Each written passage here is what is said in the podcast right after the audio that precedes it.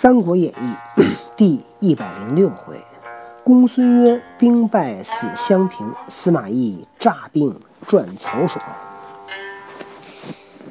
边关报之，魏主曹睿，睿是魏报什么呀？司马渊，呃，公孙渊不是要侵犯这个曹魏的地盘吗？这个人家报信儿给曹睿报信儿了，睿大惊，呜呀呀呀！乃召司马。啊！就他大惊啊！哎呦我的妈呀！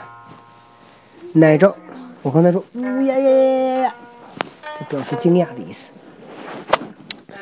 乃召，乃召司马懿入朝记议，懿奏曰：“臣部下马步官军四万，足可破贼。”睿曰：“卿兵少路远，恐难收复。”懿曰：“兵不在多，再能设其用智耳。”臣托陛下洪福，必请公孙渊以献陛下。司马懿说：“这个公孙渊带了多少人啊？十五万。”司马懿说：“他打算用多少人啊？四万。我有四万人就能打败他。”曹睿说：“你的兵少，路程又很远，恐怕够呛吧？”司马懿说：“兵啊，不在多，在于能够有计策，有智谋。”睿曰：“卿料公孙渊作何举动？你觉着公孙渊会怎么打？”懿曰：“渊若弃城欲走，是上计也；守辽东拒大军，是中计也；坐守襄平，是为下计，必被臣所擒矣。”司马懿呢，想公孙渊可能有三个出三招，有可能：一，他把这城啊放弃了。退回去，这个对于他来讲是最好的，我们就不用打了。如果他守住辽东，抵抗我们的大军，这是他的中计啊，没准还能跟抗衡一下。他要在襄平不回去，就站在那儿，那他可是死定了。睿曰：“此去往复几时？你这一趟大概得多长时间呢？”懿曰：“四千里之地，往百日。”攻百日，还百日，休息六十日，大约一年足矣。司马懿说：“这一趟啊，大概是四千里地，对吧？两千公里。四千里地是什么概念呢？他们是在哪儿？在洛阳吧，河南，对吧？到辽东去打仗。说呢，去一百天，打一百天，回来一百天，再休息六十天，一年时间。”睿曰：“倘吴蜀入寇，如之奈何？那这会儿吴国跟蜀国要是来打我们，可怎么办？也不是吴国、蜀国，他就说吴蜀，就东吴跟西蜀，对吧？因为在在曹魏眼中，他们应该不是国家，对吧？他们只是一些这个叛军。”一曰：“臣已定下守御之策，陛下勿忧。说我已经啊想好了。”安排好了，您不用担心。睿大喜，即命司马懿兴师征讨公孙渊。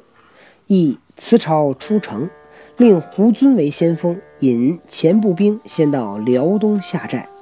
少马飞报公孙渊，渊令渊令卑衍、杨作分八万兵屯于辽遂，围战二十余里，围堑二十余里。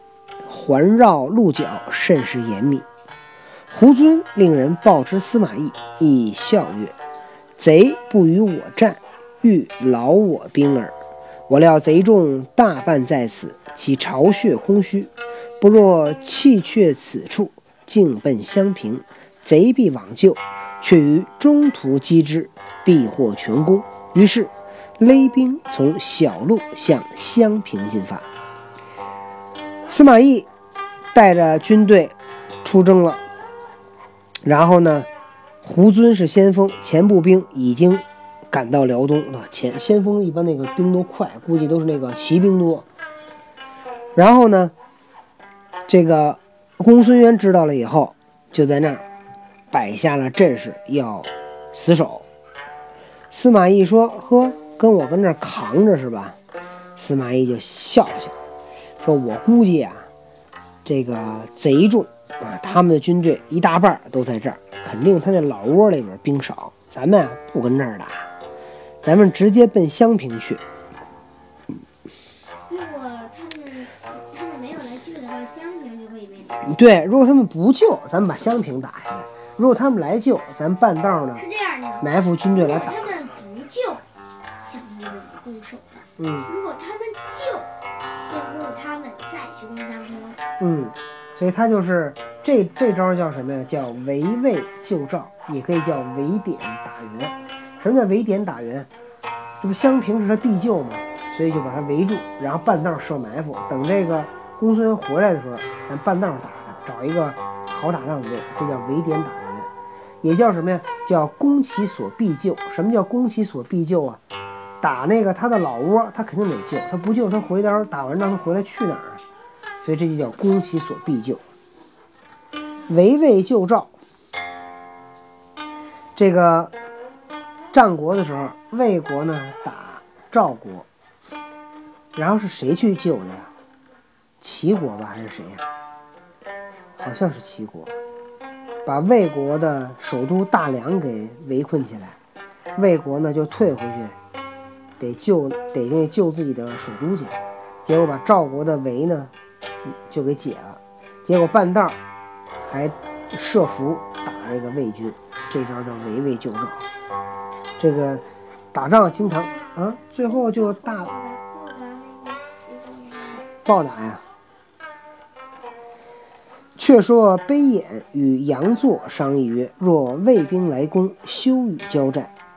彼千里而来，粮草不济，难以持久，粮尽必退。待他退时，然后出奇兵击之，司马懿可擒也。昔司马懿与蜀兵相聚，坚守渭南，孔明竟卒于军中。今日正与此理相同。我靠，自己心里打如意小算盘。对，这个他们这招叫什么呢？叫以其人之道还治其人之身。当年司马懿对付诸葛亮用的就是这招。行，那我就用这招对付你。这就跟诸葛亮喜欢用火攻魏军攻击诸葛亮也用火一样。嗯诸葛亮说：“哟呵，你拿我的本领来攻击我，想得美！小样儿。嘿，又小样儿，你想什么呢？所以这个杯眼跟杨作的这个计策呀，没有什么错，但是呢，他可能就忽略了人司马懿不跟你这儿扛着，对不对？二人正商议间，忽报魏兵往南去了。卑衍大惊曰：“彼之吾襄平军少，去袭老营也。若襄平有失，我等守此处无益，遂拔寨随后而起。”走，回去。爸爸，爸，你怎么回事啊？他那叨你那椅子来着。刚才小多姐姐的小弟弟毛球趴在趴在小多多的多多姐姐的是猫啊！趴在多多姐的椅子上挠多多姐那椅子面儿，被爸爸给他吼走了。遂拔寨随后而起，早有探马飞报司马懿，懿笑曰：“众武既矣。”乃令夏侯霸、夏侯威各引一军伏于辽水之滨。如辽兵到，两下齐出，二人受计而往。早望见卑衍、杨作引兵前来，一声炮响，两边鼓噪摇旗，左有夏侯霸，右有夏侯威，一齐杀出。卑杨二人无心恋战，夺路而走，直至奔至首山。正逢公孙渊兵到，合兵一处，回马再与魏兵交战。卑衍出马骂曰：“贼将休使诡计，汝安敢战否？”夏侯霸挥刀来迎，战不数合，被夏侯霸一刀斩卑衍于马下。没说谁，他就是说夏侯，其实这个“背”字用的不好，一个别字去掉，哎，把“背”字去掉就对了。应该是卑衍被夏侯霸斩对下，对或者是夏侯霸把卑衍斩了。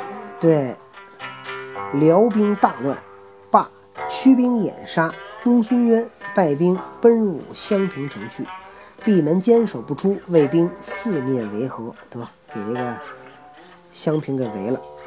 时值秋雨连绵，一月不止，平地水深三尺。运粮船自辽河口直至襄平城下，卫兵皆在水中，行坐不安。左都督背井入帐告曰：“雨水不住，营中泥泞，军不可停，请移于前面山上。”亦怒曰：“主公孙渊只在旦夕，安可移营？如有再言移营者，斩。”这左都督叫背景，背景说。说咱能到那山上躲躲吗？这好，咱们在水里泡着，谁受得了啊？司马懿说：“这马上就要打赢了，还能移营吗？再敢说移营的人，杀头！”这背景诺诺而退。什么叫诺诺而退啊？在汉朝啊，这个诺就是是的意思，但是诺呢，比是呢语气要稍微轻一点。诺，是就是。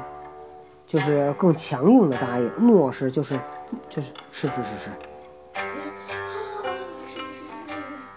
少卿右都督裘连又来告曰：“军事苦水，启太尉移营高处。”亦大怒曰：“吾军令已发，汝何故何敢故为？我都军令都说了，你还故意犯错？”即命推出斩之，悬首于辕门外。于是军心震慑，亦令南寨人马战退二十里，纵城内居民出城出城巧采柴薪，牧放牛马。司马陈群问曰：“前太尉攻上庸之时，兵分八路，八日赶至城下，遂生擒孟达而成大功。今。”带甲四万，数千里而来，不令攻打城池，却使久居泥泞之中。又纵贼用又纵贼贼众乔木，其实不知太尉是何主意。说上次打上庸的时候，八路兵马八天赶到城下，把孟达给抓住了。谁呀？太尉就是那谁呗，司马懿呗。孟达谁呀？孟达不是那谁吗？要投降那个，哦，诈降，被那个司马懿发现了。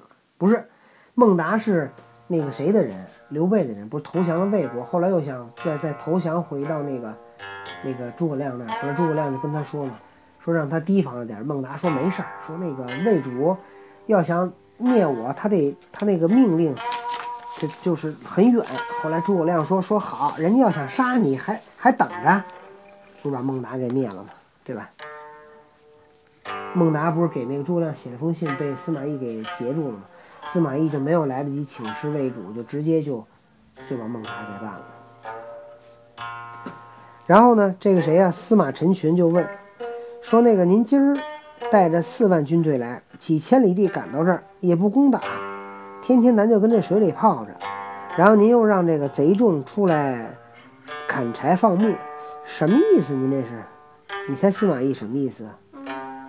懿笑曰：“公不知兵法也。奚孟达粮多兵少，我粮少兵多，故不可不速战。出其不意，突然攻之，方可取胜。今辽兵多，我兵少，贼击我保，何必立功？正当任彼自走，然后趁机击之。”我今放开一条路，不绝彼之乔木，是容彼自走也。成群拜服。司马懿听懂了吗？司马懿笑了笑，说：“你呀，还是不懂得怎么打仗。当年我跟孟达打的时候，孟达呢粮食多兵少，我粮食少兵多，所以我怎么样就得快点打，趁他不注意，赶紧就进攻。”才能取胜。现在呢，辽兵多，我兵少，他们都饿着，我吃的饱饱的，我用打吗？我就让他自己跑，不就完了吗？我趁他跑的时候，我再打他。我现在放一条路，我让他跟这儿砍柴放牧，我就是想让他们趁这机会赶紧逃跑。陈群一听，哎呀，都督高见，都督高见呐！于是。司马懿遣人赴洛阳催粮，魏主曹睿设朝，群臣皆奏曰：“近日秋雨连绵，一月不止，人马疲劳，可召回司马懿，全切罢兵。”这帮人又没事儿干，跟这瞎出主意。睿曰：“司马太尉善能用兵，临危致变，多有良谋。捉公捉公孙渊，继日而待，卿等何必忧也？”遂不听群臣之见。使人运粮解至司马懿军前。看来这个曹睿还算个聪明。曹睿这点看来他有识人之之之这什么之美是吧？他懂得看人，虽然他这人自己有点作，呃使这老百姓一天到晚给他修这修那的，但是看人看得挺准的，是吧？而且不会听那些谗言，那些人不会打仗的人，可一个个都装着自己什么都懂，跟那瞎指挥。得亏曹睿明白，这刘刘禅就怎么样？不明白，对吧？那底下人一一说出主意，诸葛亮要谋反怎么办啊？您快把他叫回来吧，就把诸葛亮叫回来了。就那次诸葛亮还正是有这个时机最好的一次，被这个刘禅给叫回来。然后叫回来，诸葛亮就问您叫我回来干嘛呀？嗯，然？后刘禅就突然想起来，嗯，哎呦，我我叫丞相回来干嘛呀？对啊，人家说哦、我想您了，想回来看看。嗯。所以这个刘禅就没戏，对吧？曹睿这点上来讲，还算是一个聪明人啊。好，然后这个羿在寨中又过数日，雨止天晴。是夜，羿出帐外仰观天文，忽见一星，其大如斗，流光数丈，自守山东，自守山东北坠于襄平东南。各营将士无不惊骇。亦见之大喜，乃谓众将曰：“五日之后，星落处必斩公孙渊矣。来日可并立攻城。”这个司马懿仰观天文，一看啊，灭公孙渊的时机到了，给我灭了他。那么司马懿有那么牛叉、那么神奇吗？咱们明天再讲。打了。